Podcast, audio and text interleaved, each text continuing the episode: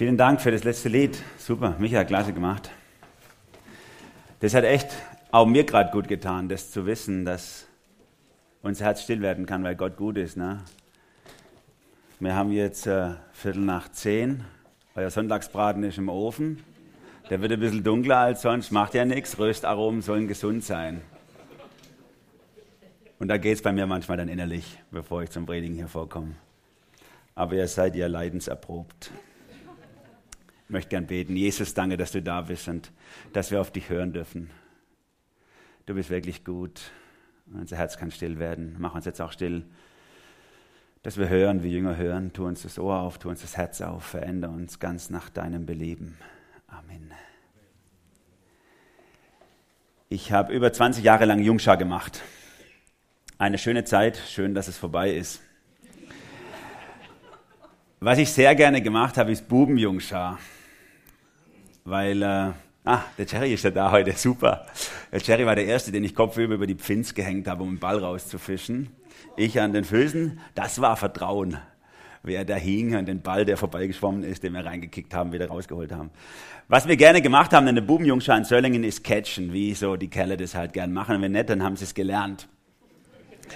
Manche haben es nicht ganz so gern gemacht. Ich erinnere mich noch an den Lukas, der ist ja jetzt schon lange über die 20, äh, der, der hat immer die anderen vorgeschubst, hat immer gesagt, auf, kämpft ihr und hat immer von außen angefeuert.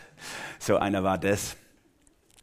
Aber wenn die Jungs sich so körperlich betätigt haben gegen mich, dann haben sie sich in der Regel verbündet zusammen, alle zusammen gegen den Emanuel. Wenn man verbündet ist, dann hat man Mut. Ein Bund gibt uns Sicherheit. Ich kann mich trotzdem nicht daran erinnern, dass sie jemals gewonnen hätten, aber auf jeden Fall hat es hat es auf jeden Fall Mut gemacht, miteinander unterwegs zu sein.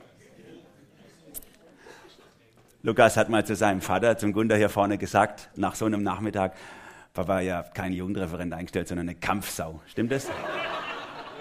Der Boas war das, danke. Die Zeiten sind vorbei, jetzt tut mir das Kreuz, wenn ich nur dran denke. Verbündet zu sein ist was Tolles. Und verbündet mit Gott zu sein ist das Gigantischste. Wir möchten die nächsten Sonntage miteinander die Bündnisse Gottes angucken. Gott hat sich fünfmal ausdrücklich in der Bibel mit uns verbündet. Aus diesem Verbindung Gottes mit uns können wir eine unheimlich große Sicherheit für unser Leben gewinnen. Das ist super, Gott auf seiner Seite zu haben. Ich wünsche mir, dass ihr die nächsten Wochen, dass wir miteinander die nächsten Wochen staunen lernen. Wow, wie groß bist du, Gott dass du, großer Gott, dich mit uns kleinen Menschen verbündet hast. Ich wünsche mir, dass wir die nächsten Wochen auch Dankbarkeit erlernen darüber, danke Gott, dass, dass du dich festgelegt hast, schriftlich festgelegt hast, etwas einzuhalten, wozu dich niemand zwingen konnte. Und ich wünsche mir, dass wir die nächsten Wochen auch in die Anbetung reingeführt werden, sagen, Herr Gott, wir beten dich an über das, was du bist und was du tust. Dass du dass du, großer Gott, dich klein gemacht hast, dich auf unsere Welt, auf unsere Wellenlänge eingelassen hast, um dich mit uns zu verbünden. Heute starten wir mit dem ersten ausdrücklichen Bund in der Bibel und das ist der Bund bei Noah. Ihr alle kennt die Noah-Geschichte, das darf man eigentlich nicht sagen von hier vorne, Wissen voraussetzen, aber bei dieser Geschichte setze ich es wirklich voraus. Warum? Weil die Noah-Geschichte vermutlich die bekannteste Geschichte der ganzen Menschheit ist. In allen großen Kulturen der Welt haben wir ein bisschen abgeändert diese Geschichte von Noah und, das, und der Flut. Die alte griechische Mythologie, aber auch die Inder, die Chinesen, die altiranischen, die Sumerer, bis hin bei den Indianern, bei den Aborigines in Australien und den Fayus in Neuguinea. In fast jeder Kultur dieser Welt gibt es diese Überlieferung von Noah, der Arche und der großen Flut. Für mich ein ganz starker Hinweis darauf, dass das eben nicht nur einfach ein regionales Ereignis war, wie manche uns glauben machen wollen, sondern dass es wirklich tatsächlich so ein katastrophisches weltweites Ereignis gewesen war, woran sich die gesamte Menschheit erinnert.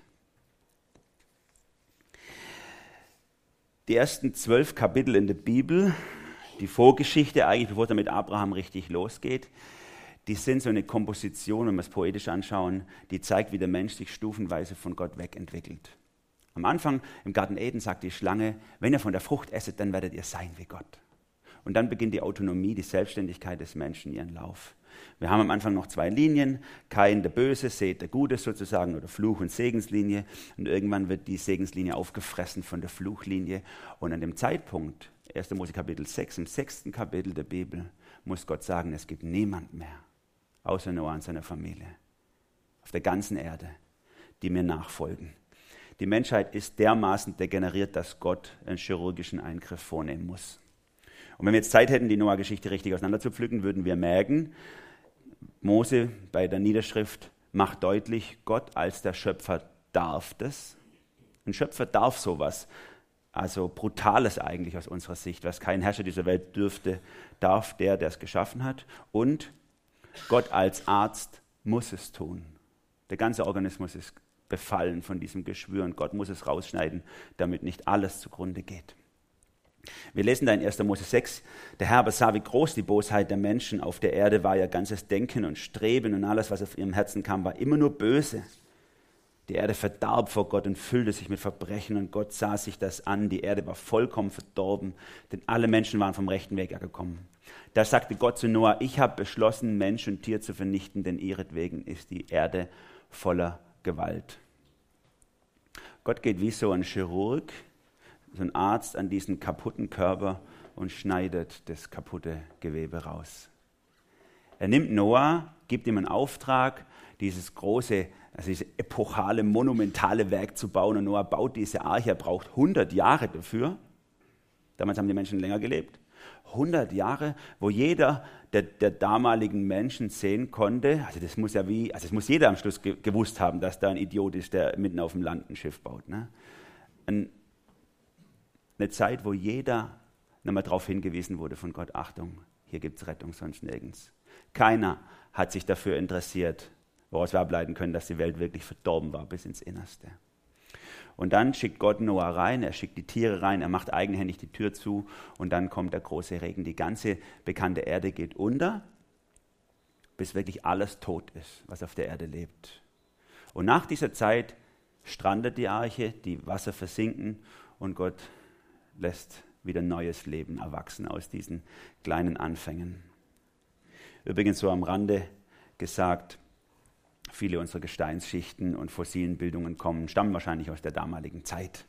Hat man lange nicht gewusst, dass katastrophische Ereignisse unheimlich schnell solche ähm, ja, Ablagerungen, Sedimente erzeugen können.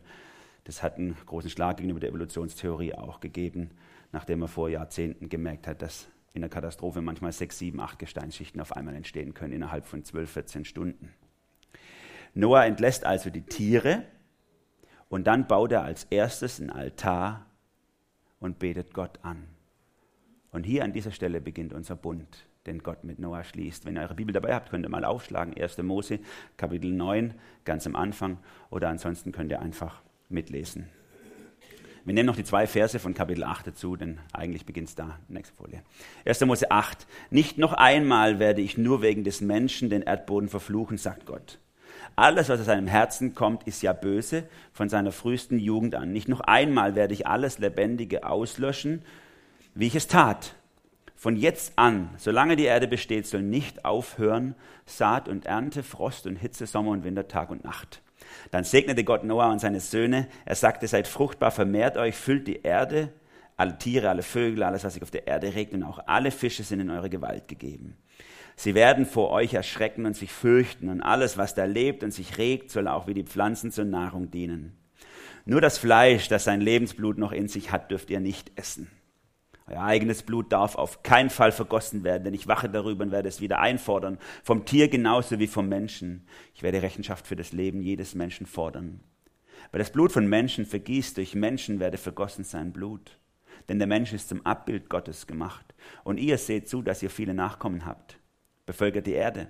Und dann sagt Gott zu Noah und seinen Söhnen, ich schließe diesen Bund mit euch und euren Nachkommen und auch mit allen Lebewesen bei euch, mit den Tieren, die in der Arche waren. Und ich sichere euch zu, Nie wieder werde ich das Leben durch eine Wasserflut vernichten. Nie mehr wird eine Flut die Erde zerstören. Diese Bund zwischen mir und euch gilt jeder kommenden Generation und jedem Lebewesen bei euch. Und als Zeichen dafür setze ich meinen Bogen in die Wolken.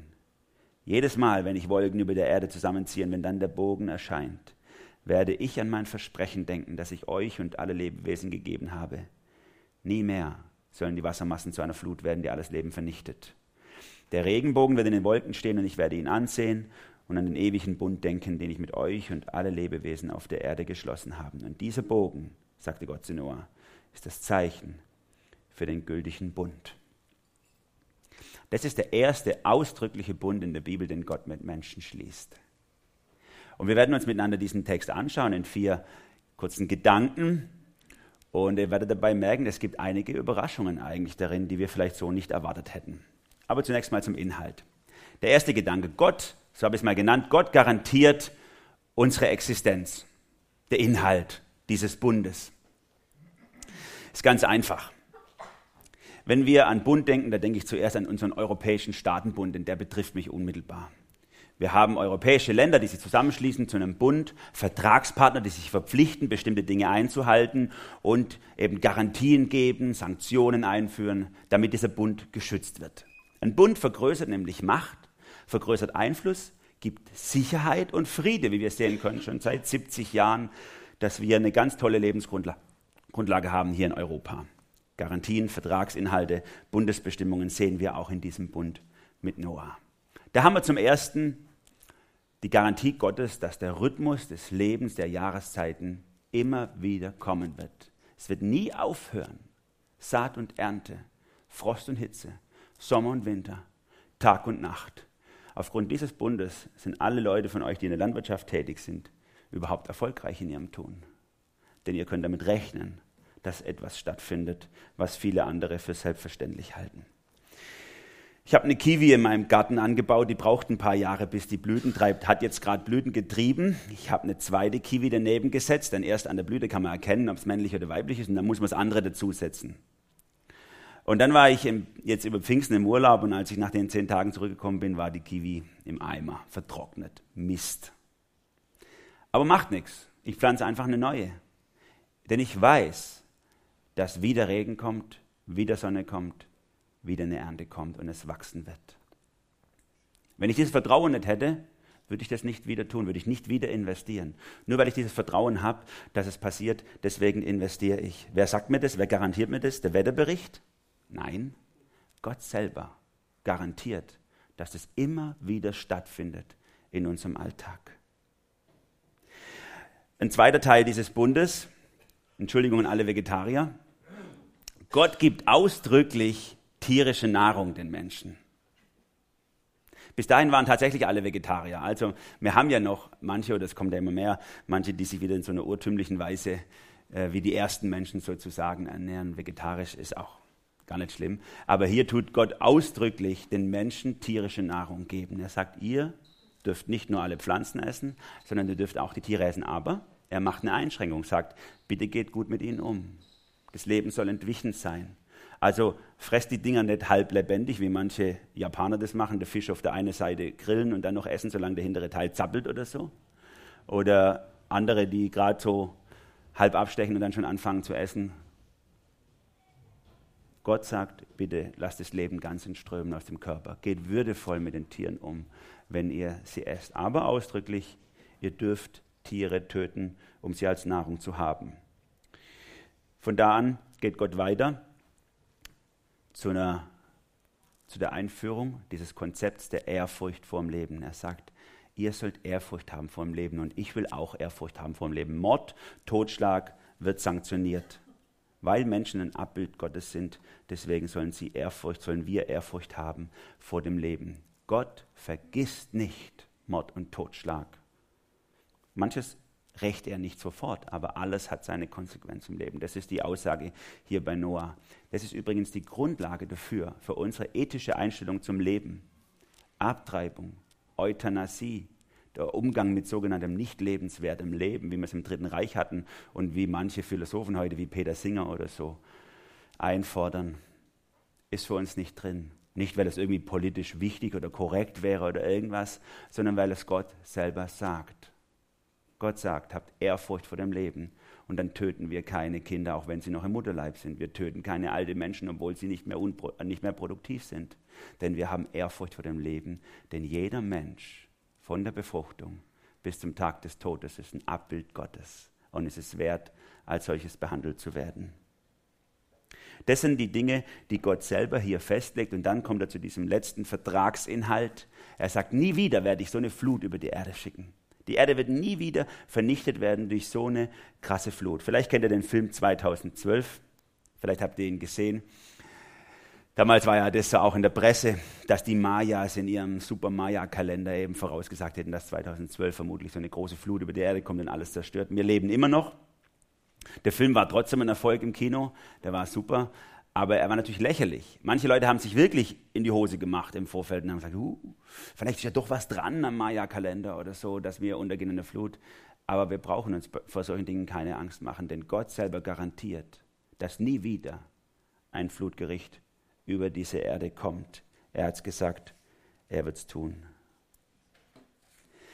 Das sind sozusagen mal im Schnelldurchgang die Dinge, die Gott festlegt als Vertragsinhalt seines Bundes. Gott verheißt uns Liebe und Treue zu unserer Schöpfung, zu uns.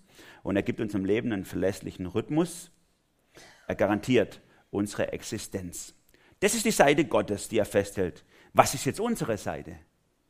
Das wäre der zweite Gedanke.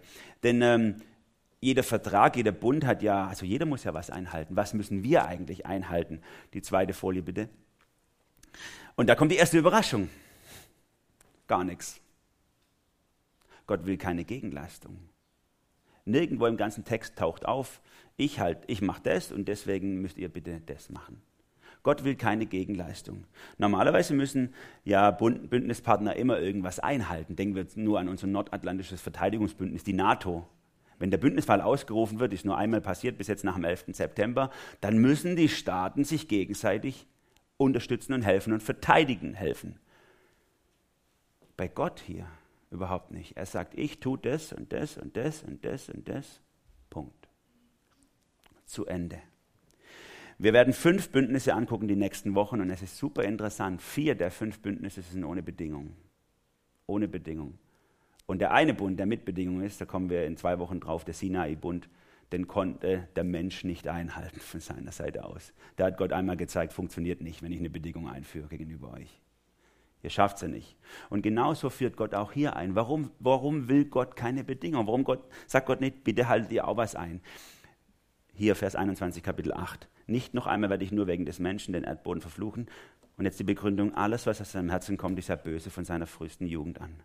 Nicht noch einmal werde ich alles lebendig auslöschen. Warum verlangt Gott nichts von uns Menschen, dass er den Bund einhält? Weil wir es nicht einhalten können. Weil wir böse sind von Jugend auf. Weil wir im Grunde unseres Herzens nicht gut sind, wie der Humanismus uns einflößen möchte, sondern böse. Der Mensch wird nicht böse durch seine Umwelt und seine Prägung, sondern er hat es genetisch und epigenetisch schon als Programm aufgespielt. Und nur indem Gott uns erneuert, und uns ein neues Programm ein, wie soll ich sagen, einspeist, können wir überhaupt fähig werden zum Guten. Ist meiner Ansicht nach der Grundfehler von humanistisch gesinnten Friedensaktivisten, dass sie immer wieder sagen, wenn nur die richtigen Leute an der richtigen Position wären oder wenn die falschen Leute endlich weg wären, dann wäre Frieden. So funktioniert es nicht. Die Menschen sind verderbt von innen heraus und allein Gottes Gnade kann uns erretten. Gott verlangt von Noah keine Gegenleistung. Er muss nichts tun. Er sagt einfach, ich lasse es regnen über euch. Dieser Bund, Vers 12, Kapitel 9, zwischen mir und euch gilt jeder kommenden Generation und jedem Lebewesen bei euch. Gott macht einen Bund, der an alle Menschen gilt. Der einzige Bund, der für alle Menschen gilt. Egal, und das ist interessant, egal ob sie Christen sind oder keine Christen, ob sie an Gott glauben oder nicht glauben, dieser Bund gilt jedem Menschen. Gott macht keinen Unterschied zwischen Guten und Schlechten. Nicht bei euch scheint immer die Sonne und die anderen kriegen immer den Sturm ab oder so. Auch wenn wir das manchmal gerne hätten. Wir sagen das nicht so, aber irgendwie denken wir vielleicht manchmal so, es müsste doch einen Vorteil haben, dass ich an Gott glaube. Eigentlich müsste mir doch ein bisschen besser gehen. Und die anderen nur benachteiligt werden. Bei den, An bei den An anderen soll nur die Ernte ausfallen, aber nicht bei mir. Hätte jetzt der Fall sein können bei dieser Frostnacht, die wir hatten im Frühjahr bei uns. Aber es hat Christen wie Nichtchristen getroffen. Genauso wie der Segen Christen wie Nichtchristen trifft. Gott macht keinen Unterschied zwischen Gerechten und Ungerechten in diesem Bund. Und deswegen, weil Gott selber so handelt, sollen auch wir so handeln. Das ist Gnade. Wir haben ja gerade 13 Wochen Bergpredigt hinter uns. Und wenn wir dann nochmal zurückswitchen in Kapitel 5 von Matthäus Evangelium, da bezieht sich Jesus auf den Noah-Bund und sagt, wie wir uns verhalten sollen. Ich sage euch, Matthäus 5, 44 folgende, ich sage, sage euch, lebt eure Feinde, betet für die, die euch verfolgen, so erweist ihr euch als Kinder eures Vaters im Himmel, denn er lässt seine Sonne über Böse und Gute aufgehen, lässt regnen über Gerechte und Ungerechte. So ist Gott. Der interessiert sich in seinem Bund nicht daran, ob du Christ oder nicht Christ bist. Gott ist allen Menschen gnädig und liebevoll zugewandt. Die beste Lektion, die ich darüber gelernt habe, weil es mir auch manchmal so unterschwellig drin ist, habe ich von meiner Schwiegermutter gelernt. Die war bei uns zu Besuch und dann war sie, kam sie von der Toilette, war völlig entrüstet. Warum? Bei uns in der Toilette habe ich immer so einen Zeitungsständer hängen, damit die Leute auch was anderes machen als Handys angucken auf der Toilette. Und dann sind ein paar Zeitschriften drin. Und sie hat so ein Missionsblättle gefunden, wo berichtet wurde aus dem Sudan. Und da hat dieser Missionar erzählt, dass irgendeine Stadt äh, belagert wurde von islamistischen Rebellen und die Konvois, also wurden evakuiert mit Konvois, Laster und diese wurden beschossen von den Rebellen. Und irgendwie 14 oder 16 Laster wurden abgeschossen von den Rebellen. Die Menschen sind gestorben. Aber genau als, als es an diesen Laster ging, wo die Christen drauf waren und ihre, ihre Pastoren und Missionare, da haben irgendwie Soldaten sie entsatzt und sie wurden befreit. Und die haben das gefeiert. Die Christen haben überlebt. Und meine Schwiegermutter kam völlig aufgelöst aus, dem, aus der Toilette und hat gesagt, was ein Gott ist das eigentlich? Der lässt die allen anderen draufgehen und die Christen dürfen überleben. Mit dem will ich, mit dem will ich nichts zu tun haben. Wie ist es manchmal in uns so tief drin, wenn wir an Jesus glauben, dann müssen wir doch einen Vorteil davon haben. Dann darf es uns nicht treffen und die anderen muss es treffen. Gott sagt hier, ich lasse es regnen über Gerechte und Ungerechte. Mein Bund gilt für alle Menschen. Und weil ich so bin, soll dir auch so sein. Keinen Unterschied machen in Bezug auf Leben oder Lebenswert. Alle Menschen sind Gottes Kinder in der Hinsicht. Es würde dem Wesen Gottes widerstreben, wenn er uns einfach vorzieht, mehr liebt. Gott liebt absolut. Gott liebt absolut bedingungslos und Gott liebt absolut bedingungslos jeden. Das ist die Aussage, die der Noah-Bund uns ins Stammbuch diktieren will. Der Menschheitsbund bei Noah erinnert, dass Gottes Wesen so ist erinnern. Das ist der dritte Gedanke, den ich euch mitgeben möchte. Gott erinnert täglich. Auch das können wir sehen, dass Gott eine Erinnerung eingebaut hat in diesen Bund, wo immer wieder auf diesen Bund hingewiesen wird. Die nächste Folie bitte. Gott erinnert täglich. Ich bin ein super vergesslicher Mensch, deswegen sind meine Timer, die ich habe, also ich kann nichts in meinem Handy einspeichern, da vergesse ich sowieso in den Tiefen der digitalen Welt. Aber ich brauche ein Riesending, wo alles aufschreibe und so, und selbst dann vergesse ich noch Sachen. In drei Wochen feiern wir unseren 17. Hochzeitstag. Und jetzt erinnere ich mich noch dran, aber ich weiß nicht, ob ich an dem Tag mich noch dran erinnere. Obwohl ich mit meiner Frau schon zweimal darüber gesprochen habe.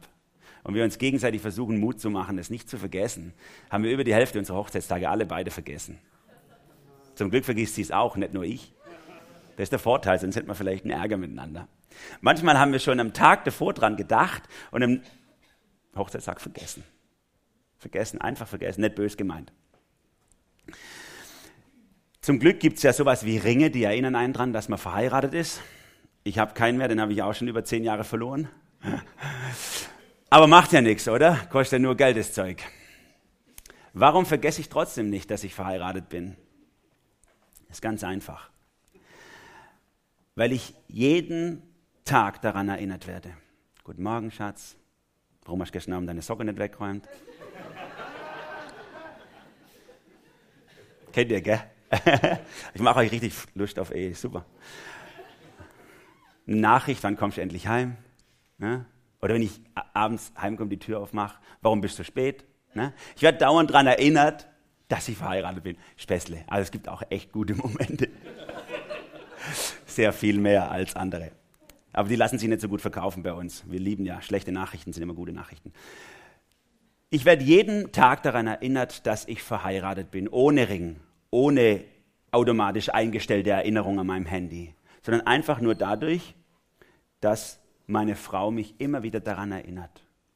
Und genauso ist es bei diesem Noah-Bund auch. Gott setzt den Regenbogen in die Wolken als ständige Erinnerung daran, dass dieser Bund immer noch gilt.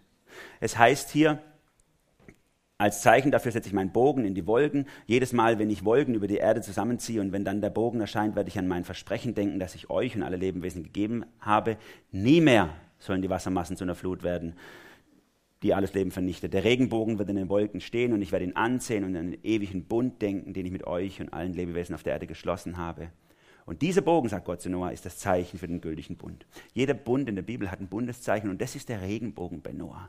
Noah darf wissen und wir dürfen wissen, nie wieder wird Gott bis in die Ewigkeit hinein solch eine Wasserflut kommen lassen. Gott erinnert daran. Und jetzt, nächste Überraschung, wen erinnert er daran? Sich selbst. Hat der Demenz? Warum muss sich Gott daran erinnern, dass er einen Bund mit uns geschlossen hat? Also ich verstehe, dass er mich daran erinnert, ich vergesse sogar einen Hochzeitstag. Aber wieso erinnert er sich selber ständig daran? dass er einen Bund geschlossen hat.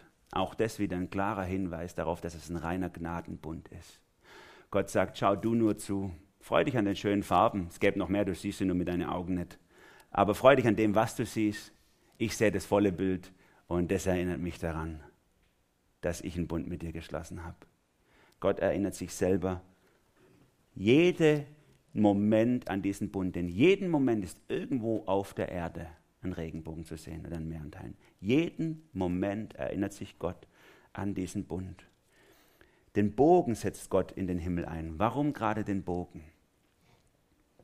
Da müssen wir wieder in die Kultur gehen, in der Noah gelebt hat oder in der Mose eigentlich das aufgeschrieben hat. Die altorientalischen Bögen, Kompositionsbögen, die benutzt wurden, um Städte anzugreifen, das waren Bögen, die konnten damals schon etwa anderthalb Kilometer weit schießen. Die wurden mit den Füßen gezogen. Und die musste man gegen die Spannung ziehen, nicht wie heute, so mit der Spannung noch mal ein bisschen stärker und dann abschießen, sondern gegen. Du hast die quasi, also die waren wirklich echt hart durch die, gegen die, gegen die Wölbung gezogen, auf dem Boden liegen und dann abgeschossen. Dadurch konnten sie Städte von weiter Entfernung aus angreifen. Das heißt, dieser Bogen, diese Wölbung nach unten ist die entspannte Form des Kompositionsbogen, des Altorientalischen. Die entspannte Form, der zeigt nach unten, so haben die die rumgetragen, sozusagen. Es ist Frieden zwischen uns. Das ist die Aussage des Bogens. Friede zwischen dir und mir. Es ist nichts angespannt. Ich liebe dich. Das ist die Aussage, die Gott durch den Bogen am Himmel der ganzen Menschheit in jedem Moment signalisiert. Gott bekriegt uns nicht mit dem Wetter, obwohl er das könnte. Er ist der Herr übers Wetter, aber er tut es nicht. Es ist Friede. Es gibt ja Leute, die kämpfen fanatisch um die Erhaltung der Schöpfung ökologische Standards, Klimaziele und so weiter, die haben Angst, dass die Welt von uns Menschen zugrunde gemacht wird.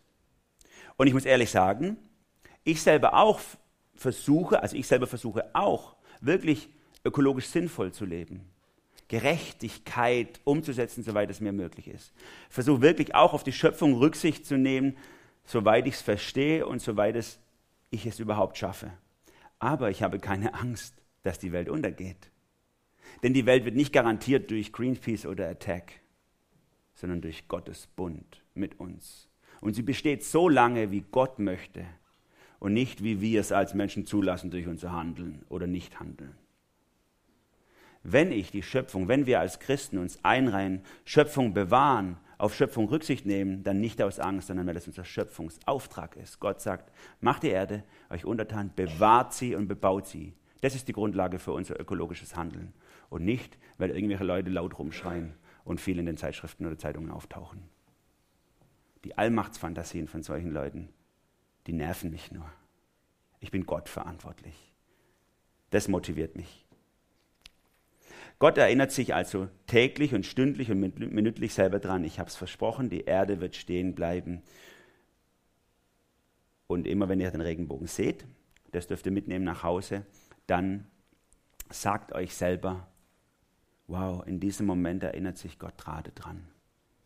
Ich weiß, was Gott gerade tut.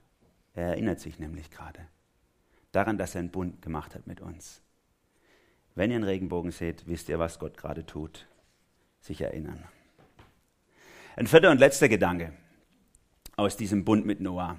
Gott bringt es zum Ende. Interessant, in Kapitel 8, Vers 22 leitet Gott den Bund mit Noah so ein, von jetzt an, solange die Erde besteht, und dann sagt er den Bund. Und dann Kapitel 9, Vers 16 sagt er, nennt er das ein ewiger Bund. Scheint auf den ersten Blick ein Widerspruch zu sein. Gilt jetzt der Bund mit Noah, solange die Erde besteht, oder gilt der Bund mit Noah ewig, also bis in alle Ewigkeit? Da stehen wir erstmal davor. Hier müssen wir ein bisschen eintauchen in die Sprache und Kultur der Hebräer, um das wirklich zu verstehen. Denn dieses Konzept von, ah, dieses abstrakte Unendlichkeitskonzept, was wir unter ewig verstehen, also ewig gleich unendlich, für immer liegende Acht oder sowas, das haben die Griechen erfunden. Das gab es vorher eigentlich gar nicht. In der hebräischen Zeit, als dies niedergeschrieben wurde, wurde dieses Wort Olam im Hebräischen benutzt eigentlich, um einfach einen Zeitraum zu zeigen, das Wort ewig, zu zeigen, wo man das Ende nicht sieht. Man weiß nicht, wann es zu Ende ist. Das liegt irgendwo in der dunklen Zukunft. Vielleicht hat es ein Ende oder auch nicht. Die haben nicht darüber nachgedacht, ob es wirklich tatsächlich unendlich ist, im Sinne von einem nie endenden Bund. Und so ist es klar, dieser Bund wird, hat eine Grenze, nämlich solange die Erde steht. Es ist ein ewiger Bund, man weiß nicht, wann diese Grenze erreicht wird, aber es gibt diese Grenze des Bundes, nämlich dann, wenn diese Erde vernichtet wird abgetan wird, abgeschafft wird, dann endet auch dieser Bund zwischen Gott und der Menschheit. Es gibt ja diese Diskussion, ob die Erderwärmung von uns Menschen gemacht wurde oder ob sie, sage ich mal, in Zyklen verlauft und, und wir keinen großen Einfluss darauf haben. Da kann man sich ja auch die Köpfe einschlagen darüber für die Leute, die sich dafür interessieren. Wichtig ist mir an der Stelle geworden, egal was ich tue, was ich beitrage und wenn ich meinen ganzen Garten vollpflastere mit Photovoltaikanlagen und nie wieder irgendwelche fossilen Brennstoffe benutze oder so. Am Ende besteht die Erde deswegen, weil Gott sie am Leben erhält. Wenn er meinen kümmerlichen Beitrag dazu benutzt, ist es in Ordnung. Aber es ist wirklich nur aufs Ganze gerechnet ein kümmerlicher Beitrag, den Gott bestimmt den Zeitpunkt des Endes dieser Erde. Und diesen Zeitpunkt hat Gott selber in der Bibel niedergeschrieben. Er verspricht an dieser Stelle, bis zum Ende der Erde wird es nie wieder ein Wassergericht geben. Und wenn wir dann an das Ende der Bibel gehen, im zweiten Petrusbrief, da beschreibt Gott tatsächlich, wie die Erde am Schluss vernichtet wird, nämlich durch ein Feuergericht. 2. Petrus 3, Vers, ab Vers 10 schreibt der Petrus, der Tag des Herrn, das ist so, das, so ein Begriff für die Endzeit sozusagen, der Tag des Herrn wird aber so unerwartet kommen wie ein Dieb. Dann wird der Himmel unter schrecklichem Lärm vergehen, die Himmelskörper im Feuer verglühen, die Erde und alles, was der Mensch auf ihr gemacht hat, werden dann verbrannt werden. Alles, was ihr jetzt aufbaut, wird irgendwann verbrannt werden. Wenn sich das alles nun so auflösen wird, was für ein Anliegen müsste es euch dann sein, ein Leben in Heiligkeit und Ehrfurcht vor Gott zu führen? Denn Gottes Tag zu erwarten und seine Ankunft zu beschleunigen, den Tag, an dem die Himmel im Feuer verbrennen, die Elemente im Brand zerschmelzen werden. Aber nach dem, was Gott uns versprochen hat, erwarten wir neue Himmel und eine neue Erde, in denen Gerechtigkeit regiert. Im Computer gibt es manchmal so für irgendwelche tolle Programme, wo Leute lang drauf warten, gibt es manchmal so Beta-Versionen, Ausprobierversionen. Man kann Sachen einfach mal einüben und man gibt, gibt dann Rückmeldung den Entwicklern und dann bauen sie irgendwann die, das richtige Programm, das dann auch funktionieren sollte. Unsere Erde ist nur eine Beta-Version. Es ist nur eine Übungsversion. Es ist das Ausbildungscamp. Das eigentlich, das tatsächlich Unendliche kommt erst noch. Diese Erde wird nicht unendlich bestehen. Die vorsinnflutliche Welt wurde durch ein Wassergericht deutlich bestätigt, äh, beschädigt. Sorry. Und Gott garantiert, dass es nie wieder stattfinden wird. Aber auch die nachsinnflutliche Welt hat keinen unendlichen Bestand. Sie wird vernichtet durch Feuer. Wenn ihr einen Wasserschaden in eurem Haus habt, ist wirklich schlimm. Also danach hat man Schimmel und alles mögliche und so. Aber das Haus steht noch. Aber wenn das Haus mal eine Weile brennt, gibt es nicht mehr, nicht mehr viel zum Holen. Ne? Können noch ein paar Steine rausholen wieder und versuchen Neues zu bauen. Feuer vernichtet auf eine ganz andere Art. Und das ist die Aussage der Bibel. Sie sagt, zur Zeit Noahs hat Gott sozusagen die Erde wirklich deutlich beschädigt. Er musste es tun, um das böse Geschwür rauszuschneiden, was alles vernichtet hätte. Aber in der Zeit des Endes wird Gott es vollkommen vernichten. Und er wird etwas ganz Neues bauen. Neuen Himmel, eine neue Erde, wo wirklich perfekt sein wird. Diese Welt ist nicht für die Ewigkeit gemacht. Gott garantiert, dass sie jeden Tag wieder neu am Laufen gehalten wird. Er garantiert eine Existenz, aber das eigentlich Bleibende ist die neue Welt Gottes, die ewige Welt. Und das ist sehr cool, finde ich auch, wenn ich geguckt habe, in der Offenbarung wird er dann immer wieder mal diese neue Welt Gottes beschrieben, gerade in Bezug auf Noah-Bund, wie sich da die Gegebenheiten verändern. Bei Noah sagt Gott noch Saat und Ernte, Frost und Hitze, Tag und Nacht, dieser Wechsel, dieser Rhythmus des Lebens hält Gott am Laufen.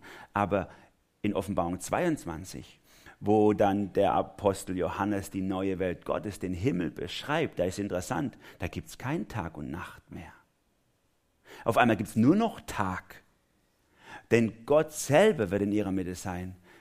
Da gibt es auch kein Frost und Hitze mehr, sondern da heißt es in Offenbarung 22 am Anfang, dass Gott und sein Sohn, das Lamm, auf dem Thron sitzen werden und vom Thron ein Strom des Lebens fließen wird.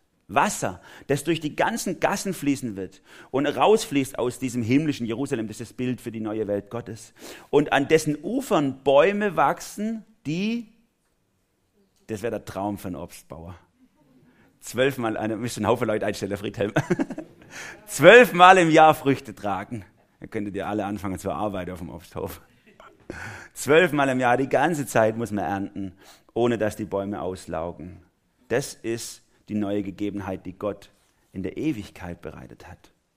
Dann wird dieser Rhythmus und dieses Versprechen Tag und Nacht, Saat und Ernte so aufhören. Denn Gott selber mit seiner, mit seiner lebensspendenden Dynamik wird alles durch, durch, durchseuchen, dass nichts mehr außerhalb dieses, dieses Lebens ist. Alles ist voller Dynamik und Leben dann. Der Noah-Bund für die ganze Menschheit wird ein Ende haben. Manche lassen sich davon verführen, dass unsere Welt jeden Morgen sich wieder dreht, lassen sich davon verführen zu sagen, ach, das bleibt ja schon für immer so. Hat Petrus auch geschrieben im 2. Petrus 3, sagt, da gibt es einen Haufen Leute, die sagen so, ja, das war schon immer so und das wird immer so bleiben. Jeden Morgen stehe ich auf und die Erde dreht sich immer noch, ist doch klar. Und die Aussage der Bibel ist, lass dich davon nicht einschläfern. Dass die Erde sich jeden Morgen dreht, dass die Jahreszeiten immer wieder kommen, dass es einen Wechsel von Regen und Sonne gibt, ist kein Automatismus ist etwas, was Gott dir schriftlich zusichert in seinem Bundesdokument der Bibel. Die Bibel will dich aufrütteln und sagen, folge diesem Gott nach. Es macht Sinn, denn er hat die Natur und seine, ja, die ganze Dynamik der Natur in seiner Gewalt. Ich möchte zum Schluss kommen. Gerade in den Krisen unseres Lebens ist es wichtig, dass wir erkennen, dass Gott Wort hält. Das ist für mich die Hauptaussage der Bündnisse Gottes in der Bibel. Gott steht zu seinem Wort. Und es ist gut so. Er bleibt treu, wenn wir untreu sind. Es ist seine Gnade, dass du jeden Morgen aufstehen kannst, dass du jeden Morgen Wasserhahn aufmachst und es kommt immer noch Wasser raus. Es ist einfach nur ein Geschenk, das ist nicht selbstverständlich. Es ist ein Wunder, eigentlich, wie es der englische Philosoph C.S. Lewis mal gesagt hat. Die kleinen Wunder, an die haben wir uns gewöhnt, dass das Wasser immer noch fließt dass der Marienkäfer immer noch fliegt und dass die Sonne immer noch scheint. Das ist ein einziges Wunder der Erhaltungsgnade Gottes. Es gab zwei Methodistenpastoren, die in einer der dunkelsten Zeiten dieser Erde zwischen dem Ersten und Zweiten Weltkrieg vor fast 100 Jahren ein Lied gedichtet haben, das ich wunderbar finde, das ich mir auch immer wieder vorspiele. Ihr kennt es vielleicht. Bleibend ist deine Treu, o oh Gott, mein Vater. Du kennst nicht Schatten, noch wechselt dein Licht. Du bist derselbe, der du warst vor Zeiten. An deiner Gnade es niemals gebricht. Bleibend ist deine Treu, bleibend ist deine Treu, morgen für morgen dein Sorgen ich sehe. All meinen Mangel hast du mir gestillet. Bleibend ist deine Treu, wo ich auch gehe. Ob es der Frühling ist, ob Herbst, ob Winter, ob ich den Sommer sehe in seiner Pracht. Du hast die Welt dir geschaffen zum Zeugnis, dir nur zum Ruhm und zum Preis deiner Macht. Im dritten Vers Frieden und ewiges Heil, Freude, die Fülle, fließt allen Menschen vom Kreuze her zu. Gott gibt im Fleische sein Liebstes für Sünder, führe dem Opfer die Schöpfung zur Ruhe. Wir schauen uns die nächsten Wochen die Bündnisse an. Heute der Bund Gottes mit Noah für alle Menschen gültig. Aber wir kommen am Schluss dann zu dem neuen Bund, dem Bund in Jesus, der hier im dritten Vers dieses Liedes angesprochen wird. In Christus führt Gott die Schöpfung zur Ruhe. Und das ist der Höhepunkt der Bündnisse. Und weil Gott der ist, der sein Versprechen einhält und weil ihr es jeden Tag sehen könnt und ganz besonders, wenn ihr einen Regenbogen seht, sehen könnt, Gott, Gott hält sein Versprechen, Gott hält Wort. Auf ihn kann, mich, kann ich mich verlassen. Deswegen könnt ihr fröhlich ins Morgen gehen. Könnt ihr den neuen Tag erwarten, ohne dass ihr Angst davor haben müsst. Gott ist ein lebendiger Gott, ein aktiver Gott, ein erhaltender Gott, ein liebender Gott. Lasst uns einfach fröhlich jeden Tag reingehen im Vertrauen auf diesen Herrn und Gott. Amen.